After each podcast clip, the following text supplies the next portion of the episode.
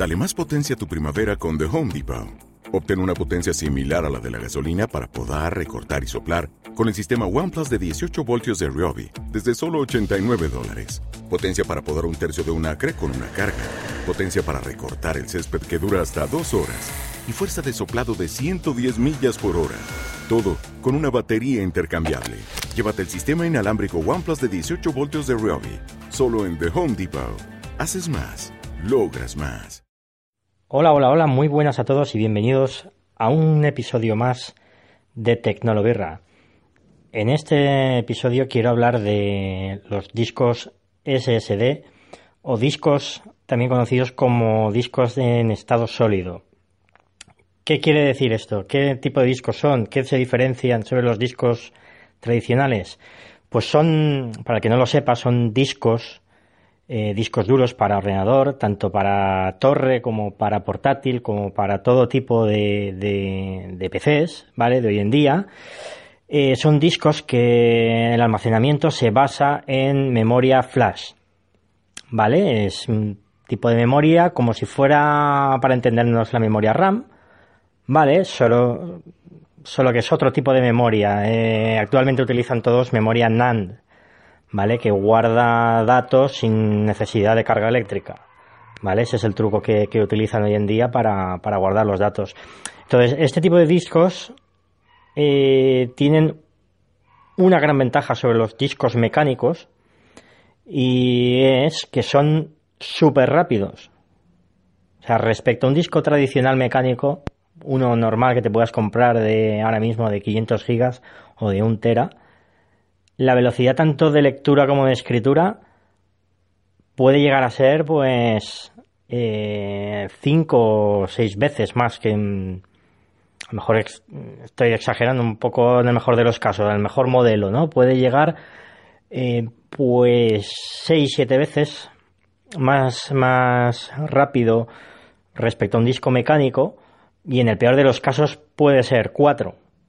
O sea, la velocidad tanto de lectura como de escritura, sobre todo la de lectura, le pega un buen repaso a un disco duro mecánico. Entonces, eh, ¿qué diferencias hay también respecto a un disco duro mecánico tradicional? ¿Por qué le, le llamo yo disco duro mecánico? Y el otro es sólido. ¿Qué pasa? ¿Que el mecánico es gaseoso? ¿Es líquido? No.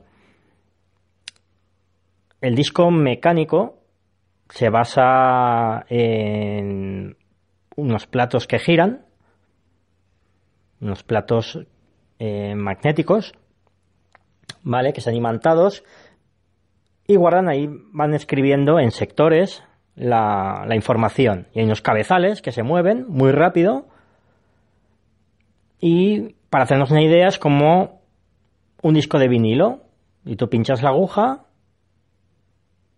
y en ese caso va escribiendo, pero va muy rápido. ¿Qué desventajas tiene un disco mecánico?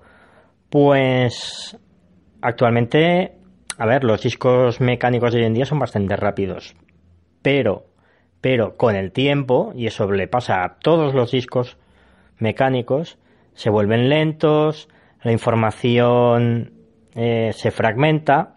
Eso quiere decir que la, la información se escribe en sectores para que algunos me entiendan como si fueran surcos, vale, pero un archivo puede estar escrito en los tres primeros clusters de, se llama cluster de, del principio del disco y luego el resto del archivo estar escrito al final. Por lo tanto, el cabezal tiene que ir yendo y viniendo todo el rato, con lo cual perdemos rendimiento porque no está siendo rápido a la hora de acceder a los datos. Hay un retardo porque el cabezal tiene que ir y venir y ir y venir todo el rato porque el archivo está fragmentado. De ahí, de ahí vienen los programas de desfragmentación del disco, que lo que hacen es cogen toda la información o la que pueden, ¿vale? Y los archivos los van reescribiendo en sectores uno al lado del otro, ¿vale? En clases uno al lado del otro. Para eh, ganar acceso, ganar velocidad de acceso, quiero decir, a, los datos, tanto en lectura como en escritura. Esto que hacen estos discos duros mecánicos, los discos SSD no hace falta hacerlo porque no tienen ningún cabezal que va y viene ni, ni escribe en la primera parte del disco y luego del archivo en al final. En verdad da igual porque el acceso a los datos es prácticamente inmediato. Bajamos mucho la latencia al acceso a datos. En un disco SSD tú accedes a un archivo y el archivo, ¡pam!, lo tienes ahí. Lo lee entero sin retardo, que da igual que esté fragmentado que desfragmentado. El acceso es muy rápido.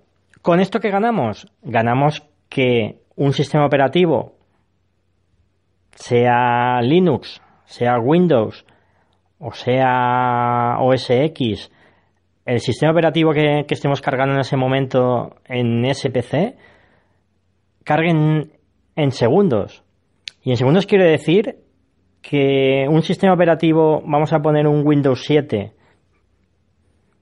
que puede cargar en un disco mecánico, puede tardar 50 segundos en arrancar el sistema operativo hasta que te pide usuario y contraseña, ¿vale? Con un disco SSD tú puedes hacer esa misma carga del sistema operativo en menos de 30 segundos y además cronometrado. No te digo ya en Windows 10 que eso ya te puede arrancar en cuestión de 5 segundos perfectamente o incluso menos. Yo he visto PCs que incluso menos. Pero bueno, también Windows 10 hace, hace sus pequeños trucos para que, para que esto... Pero bueno, ese pequeño truco más el SSD hace que un ordenador vaya muy rápido. Y la verdad que se nota esto muchísimo más, pero muchísimo. ¿Te está gustando este episodio? Hazte fan desde el botón apoyar del podcast de Nivos. Elige tu aportación y podrás escuchar este y el resto de sus episodios extra. Además, ayudarás a su productor a seguir creando contenido con la misma pasión y dedicación.